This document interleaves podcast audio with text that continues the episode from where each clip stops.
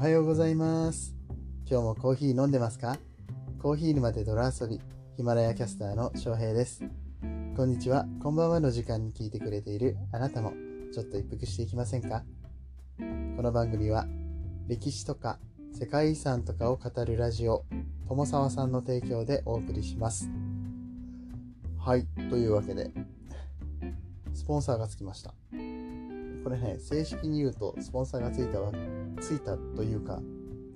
僕があの勝手にあのスポンサー枠を友沢さんに提供しました。なぜかというと、友沢さんが僕にちょっとね、プレゼントをくれまして、これは完全に友沢さんのご好意なんですけれども、えー何かしらの形でお返しをしたいなということで、この最初に、えともさんの番組と名前を読ませていただく、いわゆるスポンサー枠的なところをともさんに提供させていただく。提供を提供する。よくわかんない感じになってるんだけど。うんえーということで、えーまああのー今日からね、しばらく、ちょっといつまでやるっていうのは決めてないんですけれども、えこの番組を、友沢さんの提供でということにさせていただきます。えー今日オープニングトークではこの友沢さんについてお知らせしたいと思うんですけれども、友沢さんご存知ですか？どんな方かっていうのはね、えー皆さん知っておられる方も、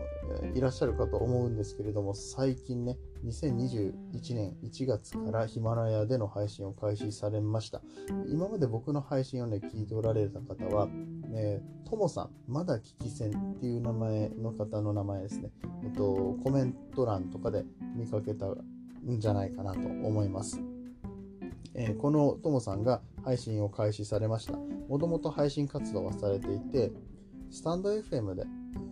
この歴史とか世界遺産とかを語るラジオっていうのをやっておられたのをそのままヒマラヤでもやりますっていうことで、えーお引越しじゃなくて両方で配信をされている形ですね。で、えーこのともさんはともともさんっていうんですけどね、えー配信にあたっては友沢さんっていう名前でやってます。ともとさわらっていう名前がもともとだったのかな。えっ、と、ともこさんなんですよ、名前が。で、このともこさん、プラス、あとブログをされていて、ブログのペンネームがさわら。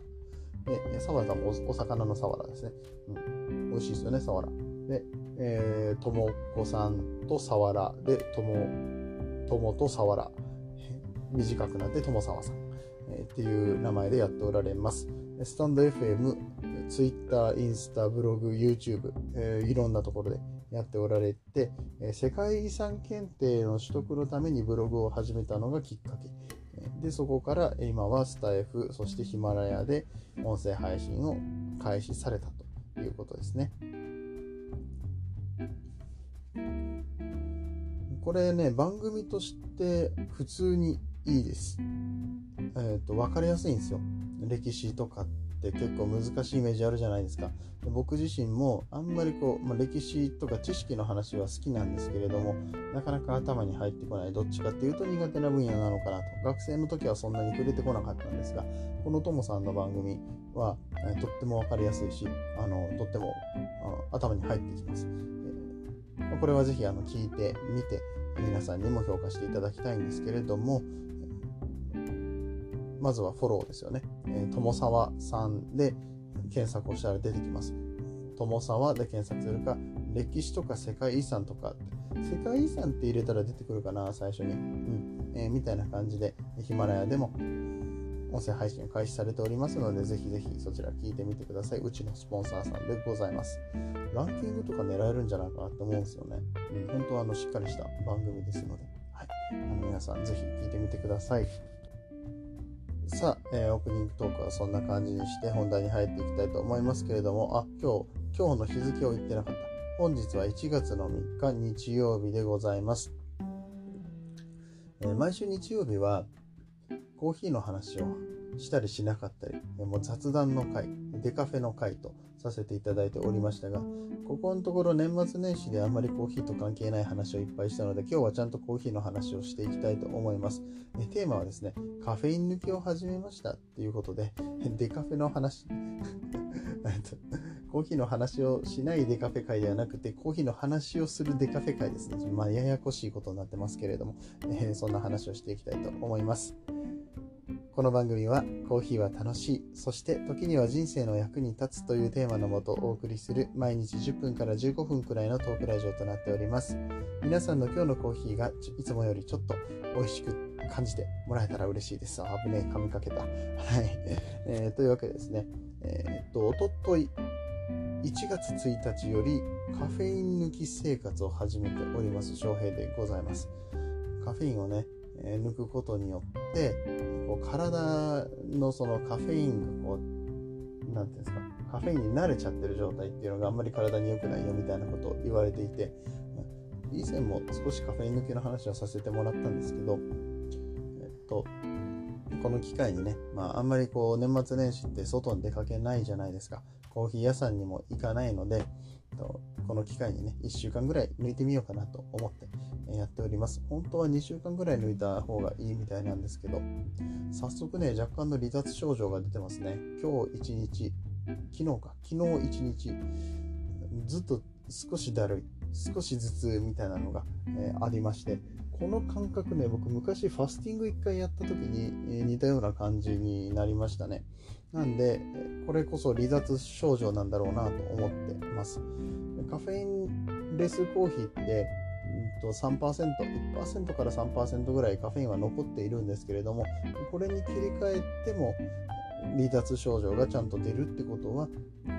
ちゃんとカフェインが抜けてきているっていう証拠なのかななんて思ったりしています。ただしばらく続けてみて体調がどんな感じになるのかまたね、終わる頃にもう1回ぐらいはご報告したいと思ってますけれども、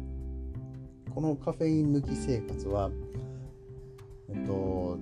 いろんなね、デカフェのコーヒーを、え買いました。今4種類手元にあるんですけど、やっぱりせっかくこのカフェ抜き生活をするんだったら楽しみたい。いろんなデカフェコーヒーを楽しみたいということで、いろいろ買わせていただきました。いろいろ買わせていただいたコーヒーの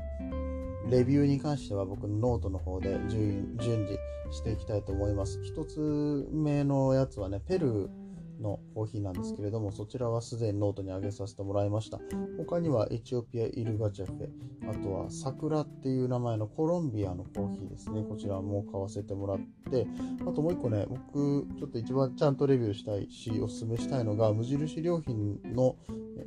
デカフェコーヒー、カフェインレスコーヒーですね。こちらはオーガニックのコーヒーとなってまして、なんとお値段が 200g で690円って結構、えー、お求めやすい価格になっているにもかかわらず、味も結構いい感じですね。うん、これね、UCC さんがやってるんですよ。UCC さんっていろんなところのコーヒー作ってまして、この無印良品の、えプライベートブランドのコーヒーっていうのも UCC さんが作ってます。さすが老舗、え、だなとえそんなことを思ってました。まあまあ、えこれに関しては、近日中にですね、レビューを上げさせていただきます。と、いうことでですね、まあ、全部普通に美味しいんですよ。買った、このデカフェのコーヒーっていうのが。うん、いややっぱりこう、スペシャリティーコーヒーっていうのがね、香りだったりとか、甘みだったりとか、えそういったのを一つずつ楽しんでいけるコーヒーでね、それぞれの国だったりとか、焼き方によって出てくる特徴が違うっていうところもデカフェでもちゃんとしっかり楽しめるんだっていうところをね、えー、皆さんにお伝えしていきたいなと思っている次第です。でこのカフェインを抜いたことで体にどんな変化が起こってくるのかさっき離脱症状の話をしたんですけれどもそれに関して、まあ、ちょっとあの最後に軽くお知らせして皆さんに知ってもらおうかなと思って、えー、簡単な記事を引っ張ってきたんでそれ読んでいくとちょっとさらっと読んでいきますね、えっと、まずは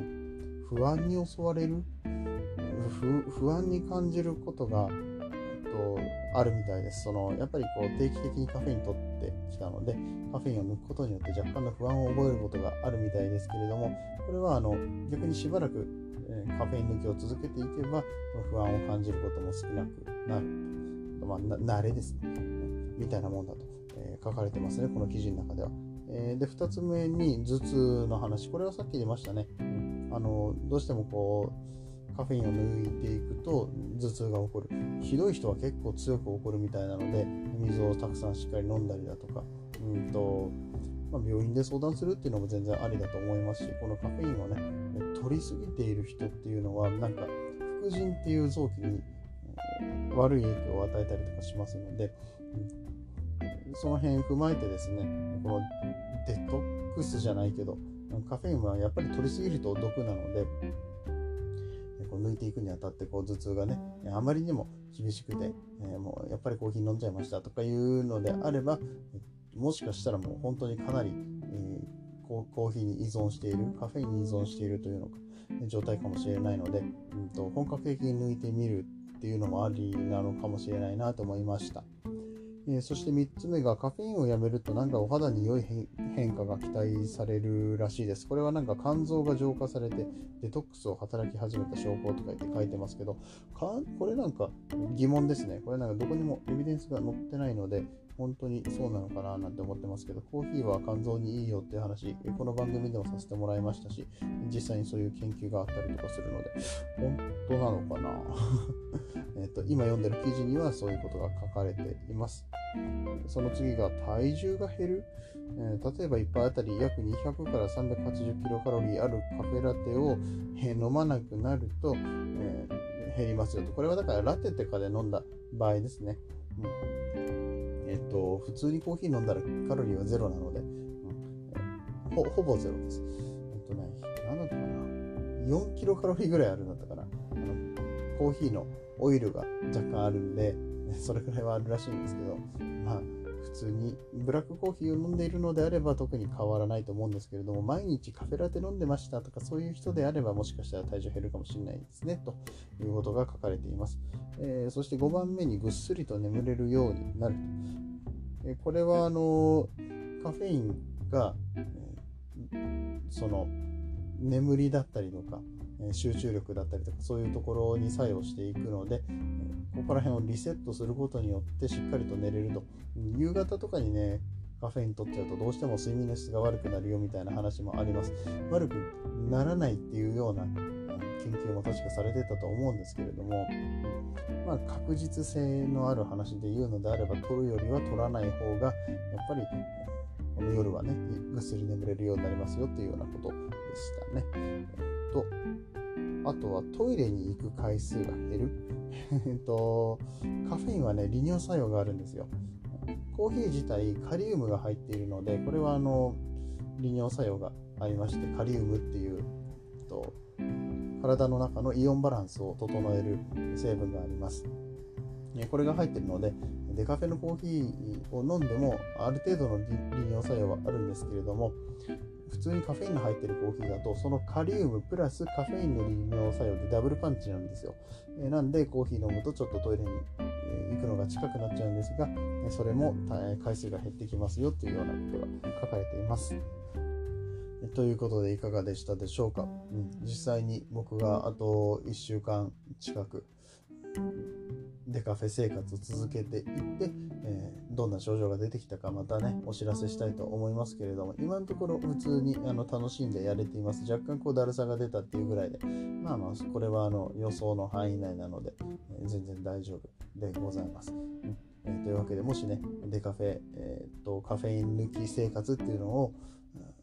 これからしようとされている方がいらっしゃれば参考にしていただければと思います。ということで、今日の話が面白かったと思った方、シェア、フォロー、いいね、そしてコメントをよろしくお願いいたします。それでは、ここからはコメント返しのコーナーです。コーヒー沼で泥遊びではいただいたコメントに声でお返事をしております。ヒマラヤではですね、聞いていただいているこの番組にコメントをしていただくことができますが、パソコンとか他のスマホアプリ、音声アプリ、と、Spotify とかね、そういうので聞いておられる方ももしかしたらいらっしゃるかもしれないんですけれども、ここからだとコメントができませんので、ぜひぜひヒマラヤというアプリがございます。こちらスマホにダウンロードしてお聞きください。そしてコメントをくださると嬉しいです。あの、コメント返しですね、ちょっと最近気づいたんですけども、すごい声が大きくなったり小さくなったりするんですよ。僕これマイクを口元に持ってきてずっとこのマイクで喋っているにもかかわらずそれが起こるっていうのはおそらくコメント返しの時にスマホをですねコメントを読むためにこう近づけるんですスマホにうんと顔をスマホに近づけるんですん？スマホを顔に近づけるんです。まあ、どっちでもいいか。えっと、それをやっている関係でもしかして、声がこう、めっちゃ大きくなったりとかする時があって、今まで結構聞きづらかったんじゃないかなと思って、ここでちょっとお詫びを申し上げるんですけれども、これどうしようかなと思って。あの、読むためにね、コメントを読むためにどうしてもこうスマホ持ち上げて読むから、どうやったらその、なんだろう、普通に収録している時と、本編を収録している時と、コメント返しの時と、同じクオリティの音声が出せるのかなって。あのまだちょっとね対策を考えてないままなんで今日もまたそういうこと起こってるかもしれないんですけれども、えー、一応ねあの気づいてはおりますね何か対策を考えていきたいと思っております、えー、それでは、えーと、コメントに実際にお返事をしていきたいと思います。えまずは、え月初宣言、年初宣言ということで、2日前が1月1日ですね、にさせていただいた回にコメントが何個かいただきましたので、先にこちらから読んでいきたいと思います。まず1人目は、太陽さんですね。天才日記の太陽さんです。明けよろ。明けよろ？今年は Voicyパーソナリティになるのか？ほえーと、いただきました。明けよろは略しすぎじゃない？明けましておめでとうございます。今年もよろしくお願いいたしますよね。明け明けおめことよろって言うけどね、明けよろはちょっと初めて聞いたかもしれない。さすが天才でございます。えー、ということで、太陽さんありがとうございます。 Voicyパーソナリティね、えー、目指していきたいと思いますので、応援よろしくお願いいたします。えー、続きまして、元気な熟女のニュースの勉強、ヨッシーさんです。ありがとうございます。ヨッシーさん、ツイッターも新しいアカウントを作られたみたいでね、うん、あの早速、えフォローさせていただいておりますけれども、はい、えこちらでも明けましておめでとうございます。ありがとうございます。え Voicy応援してますといただきました。えー、 Voicyの話をね、ヒマラヤでこうやってガンガンしていくのどうなんだろうといつも思いながらも皆さんがこの Voicyをね、応援してくださるのは非常に励みになっております。えっ、ー、と、今年中に、えー、やっていきたいと、えこれは本当に何らかの形でね、 Voicyに食い込めたらということで、いろいろさせてもらってますけれども、あまあ、僕のこの奮闘日記みたいな形でね、楽しみにしておいていただければ嬉しく思います。まあ、えっ、ー、と、勇姿を見届けてやってください。ヨッシーさんコメントありがとうございます。えー、続きましては、プラネタリウムのココアちゃんですね。明けましておめでとうございますと、えー、いただいております。台本なしだったのですね。当てられなかったです。悔しいと。あの、はい、えっ、ー、と、台本なしでやらせてもらいました。本編の方はツイッターでこう月初宣言、年初宣言していたので、それをちょっと読みながらにはなりましたけれども、えっと、全くゼロです、この日はね。台本全くなしでやってますんでね。えー、っと、ね、適当なところとかもたくさんあったと思いますけれども。えでもそれくらいすでにトーク力ありますよねといただいて、まあ、これはあのめっちゃ嬉しいですね、普通に。うん、あの今日とかもそんなにしっかり作り込んでないんですけど、ただ今日はね、めっちゃ眠くって、うん、夜中 またしてもまた2時ぐらいに撮ってるんだけど、これ、コカちゃんに怒られるやつだな。あの、うん、なんかすっごい眠くって、しかも12時から1時ぐらいの間に1回ちょっと寝たんですよ。えー、そんな状況で撮ってるんで、うんと、声とか、喋り方がろれつが回ってなかったりしたところがあってお聞き苦しかったかも。いや、まだまだトークは磨いていかないとダメですね。えっ、と、えっ、と、コメント続きがあります。 Voicy応援しています。2021年もよろしくお願いいたしますと。えー、 Voicyね、ありがとうございます。頑張ります。これ、えっと、次のコメントでもちょっとこれに関して触れてもらってたんだったかな。えっと、昨日の話。えっと、昨日の配信にいただいてないか。え、ココアいただいてないのか。なんかココアちゃんも、毎日新聞ニュース応募するみたいな話聞いたんですよね。僕今挑戦中なんですけれども、えー、毎日新聞ニュース、えー、とか、あと他にも IT ニュースとかスポーツニュースとかですね、 Voicyさんパーソナリティを募集しております。これ募集が今日までとなっておりますので、1月3日、えー、本日中にボ、 Voicyさんのホームページに行きますと、応募の仕方が書いてありますのでね、もしあの、他にも Voicyのこのニュースのパーソナリティになりたいっていう方いらっしゃったら、そちらからチェックしていただいて、今日中に応募すればもしかしたら、えー、 Voicyの配信者になれるチャンスでございますのでね、えー、僕はもうそちら応募させていただきました。えー、結果がどうなるかわからないんですけれども、ココアちゃんもやるっていう話を聞いてるのでね、えー、一緒に頑張っていけたらなーなんてそんなこと思います。ココアちゃん、えコメントありがとうございました。えっとさ、これがおとといの話で、え今え昨日の話にも返事をしていきたいと思います。こちらコメントをいただいております。あ、まず昨日はコーヒーのよくわからない表記について ちょっとまたろれつが回ってきてないんですけど、えー、コーヒーのよくわからない表記についてっていうお話をさせていただきました。で、えー、まあ、よくね、コーヒーの横にさ、コロンビアっのコーヒーにスプレモってついてたりとかね、ガテマラのコーヒーだったら SHB とかね、よくわかんない表記ついてるじゃないですか。これが何なんっていう話を、えー、させてもらったんですけれども、えー、っと、たくさんこちらもコメントいただきましたので、一つずつ返していきますね。まずは、足つぼゆうりさんです。ありがとうございます。カフェイン抜きいいですね。といただきました。うんえー、で今日もカフェイン抜きの話させていただきましたけれどもね、ゆうりさんは、やっぱり足つぼとかで健康系のお話をされるので、えっと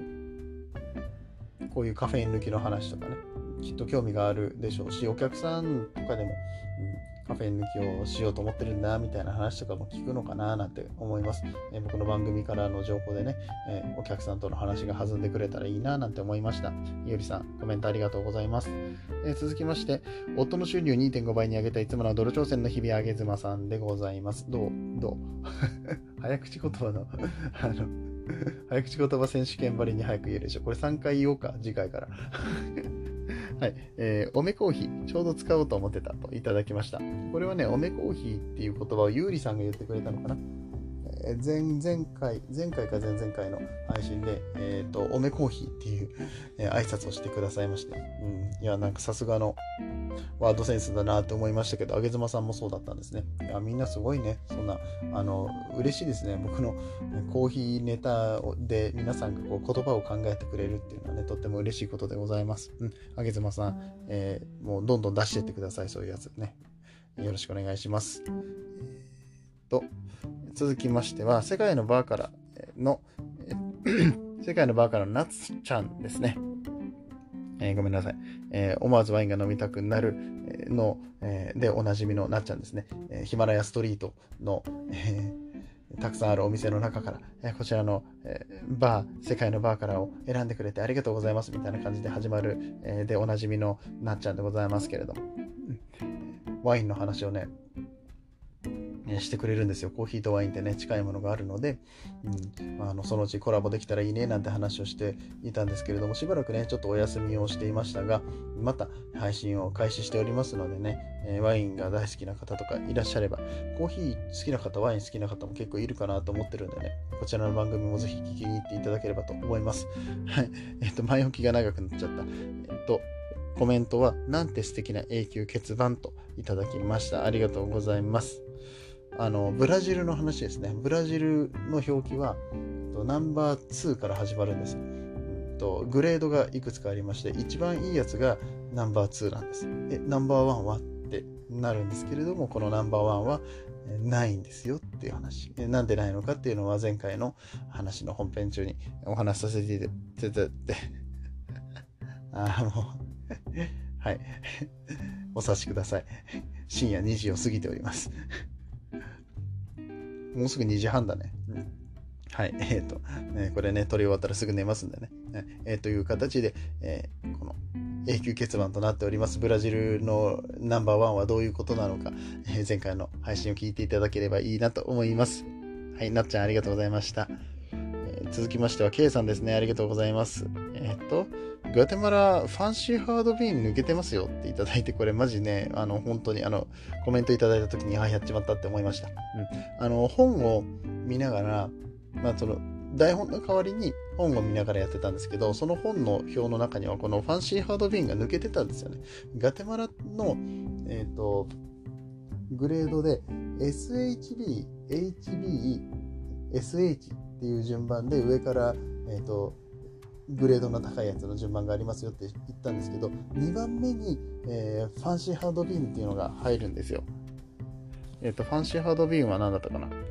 あ、FHB ですね。FHB っていう表記があるものがガタマラの2番目にグレードが高いやつになりますね。ちょっとそこのところ抜けてまして、えー、ご指摘いただいてありがとうございます。ケイさん、さすがっすね。えー、っと、しかも、その後続けて、またなんかめっちゃマニアックな、えー、コメントをいただいてるんですけれども、標高と大きさは生成がウォッシュドの国、え欠点は生欠点がどれぐらい入っているかで、えグレードを決めるのは生成がナチュラルの国です。エチオピアの G1 はナチュラルではほぼないらしい。でも美味しい。でも、モカ特有の香りが消えるようです。これはね、何を言ってるかわからないぞっていう風になってる人がたくさんいらっしゃると思うんですけれども、えっと、生成方法ね、ウォッシュ糖とナチュラルっていうのがあります。身をつけたまま乾燥させるのか、身を剥いで一回洗って乾燥させるのかっていうところでね、味がかなり変わってくるんですけども、この辺の話はちょっと今度またゆっくりしましょう。うん。えっと、エチオピアの豆についてもですね、エチオピアのコーヒーはやっぱり特別なんでね、そういえばエチオピア会みたいなのをやってもいいかもしれないなということで、えこれはちょっとあの、また今度しっかりと深掘りさせてもらいますので、K さん、えネタ提供ということで受け取らせていただきます。どうもコメントありがとうございます。続きまして、サラ先生のペットと暮らしの健康、サラ先生、イギリスからありがとうございます。明けましておめでとうございます。えっと、イギリスも明けたんでしょうね、これね。うん。日本とちょっと時差ありますからね。えー、すごい、本当にコーヒーに詳しいですね。今年もよろしくお願いいたします。ー、ありがとうございます。いやまだまだコーヒー、えー、詳しくならなきゃいけないんですよ。うん、まあ、え僕の知識なんてね、えまだまだなんで、えーと、まだまだっていうのもあれなんですけど、まあ、知識云々というよりは僕が伝えたいことを、え皆さんに伝わる形でどうやって伝えられてられるのか、えとこのコーヒーの良さだったりとか、あと皆さんの役に立つコーヒーの情報っていうのを届けていきたいと思っておりますのでね、ねその辺の技術も磨いていきたいと思います。知識と同時にね、そういった皆さんへの思いっていうのも伝えていきたいと思いますので、今後ともどうぞよろしくお願いいたします。サラ先生、今年もよろしくお願いいたします。え、最後にコメントをいただきましたのは、銭湯に行きたくなるラジオのちいさんです。また読んじゃった。これ、あの、銭湯に行きたくなるラジオはもう終わったんです。終わったんだけど、えっと、番組がそのまま残ってるからコメントね、アカウントの関係でコメントを読む、あの、するときに、この名前が出ちゃう。僕読み上げてしまいましたけれども、まあ、あの、戦闘女子のちいさんですよね。えー、実はこのガテマラ SHB 云々の話、え、昨日の回ですね、ちいさん掘ったんですね。ちいさんがネタとして提供してくれたお話でございました。で、えー、ご本人様より、ご感想いただきましたけれども、SHB はハイグレードだったのか、えー、なんか優越感を感じました。知ってるだけでちょっと嬉しい情報ですね、と、えー、いただきました。えー、ちいさんが買った豆が SHB だったので、このガテマラのコーヒーの中でも一番上の方のランクですよって話ですね。えー、で日本に出回ってるのはだいたい SHB、FHB と HB もあるかな。うん、ただその、コーヒー屋さんとかね、専門店で売ってるやつって大概 SHB な気がします。FHB もあるかな。うん、その辺の豆がの気がしますね。すごい下の方のグレードのやつっていうのは国内で消費されることが多いので、国内っていうのはその生産国、国内ですね。で消費されることが多くって、日本で手に入る豆っていうのは基本的にちょっとグレードの高い方の豆になりますけれども、まあ、それでもやっぱりそのちゃんとグレードの高い豆だよって言われたら嬉しいですよね。えということで、ね、その、えー、グレードの高い豆を買われたちいさんは、そのコーヒーをね、えー、しっかりと楽しんでいただけたら嬉しいなと思います。ちいさんコメントありがとうございます。そしてネタ提供もありりがとうございました。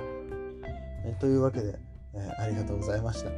今日の配信は多分ちょっと調子が悪いです。あ眠いんですよね 撮りながらでも全然眠いんですよね。え実際これ撮る前に若干もうあの眠すぎて机に突っ伏して寝落ちしたんで今日は。もうこれはあの疲れてるってことなのでしっかり休んでいかなきゃいけないので言い訳せずにねさっさと終わっていきたいと思いますけれども。冒頭にしたお話皆さん忘れないでくださいね。友沢さん。歴史とか歴史とか世界遺産を語るラジオ。をされておられる友沢さんヒマラヤでも配信を開始しましたので皆さん忘れずにフォローをお願いいたします。はい。終わります。お正月三が日ね、え今日までお休みって方もたくさんいらっしゃると思いますけれどもね、うん、また、え仕事が始まっていく前にゆっくりと休んで、えー、いろいろと体、えー、心、状況を整えて、えー、行っていただきたいななんて思いますえ。改めまして、今年もどうぞよろしくお願いいたします。もう3日だけどね。うん今日まで三が日ということで、ご挨拶に変えさせていただきます。それではまた明日も朝の8時頃にお会いいたしましょう。次はどの声とつながりますか？引き続きヒマラヤでお楽しみください。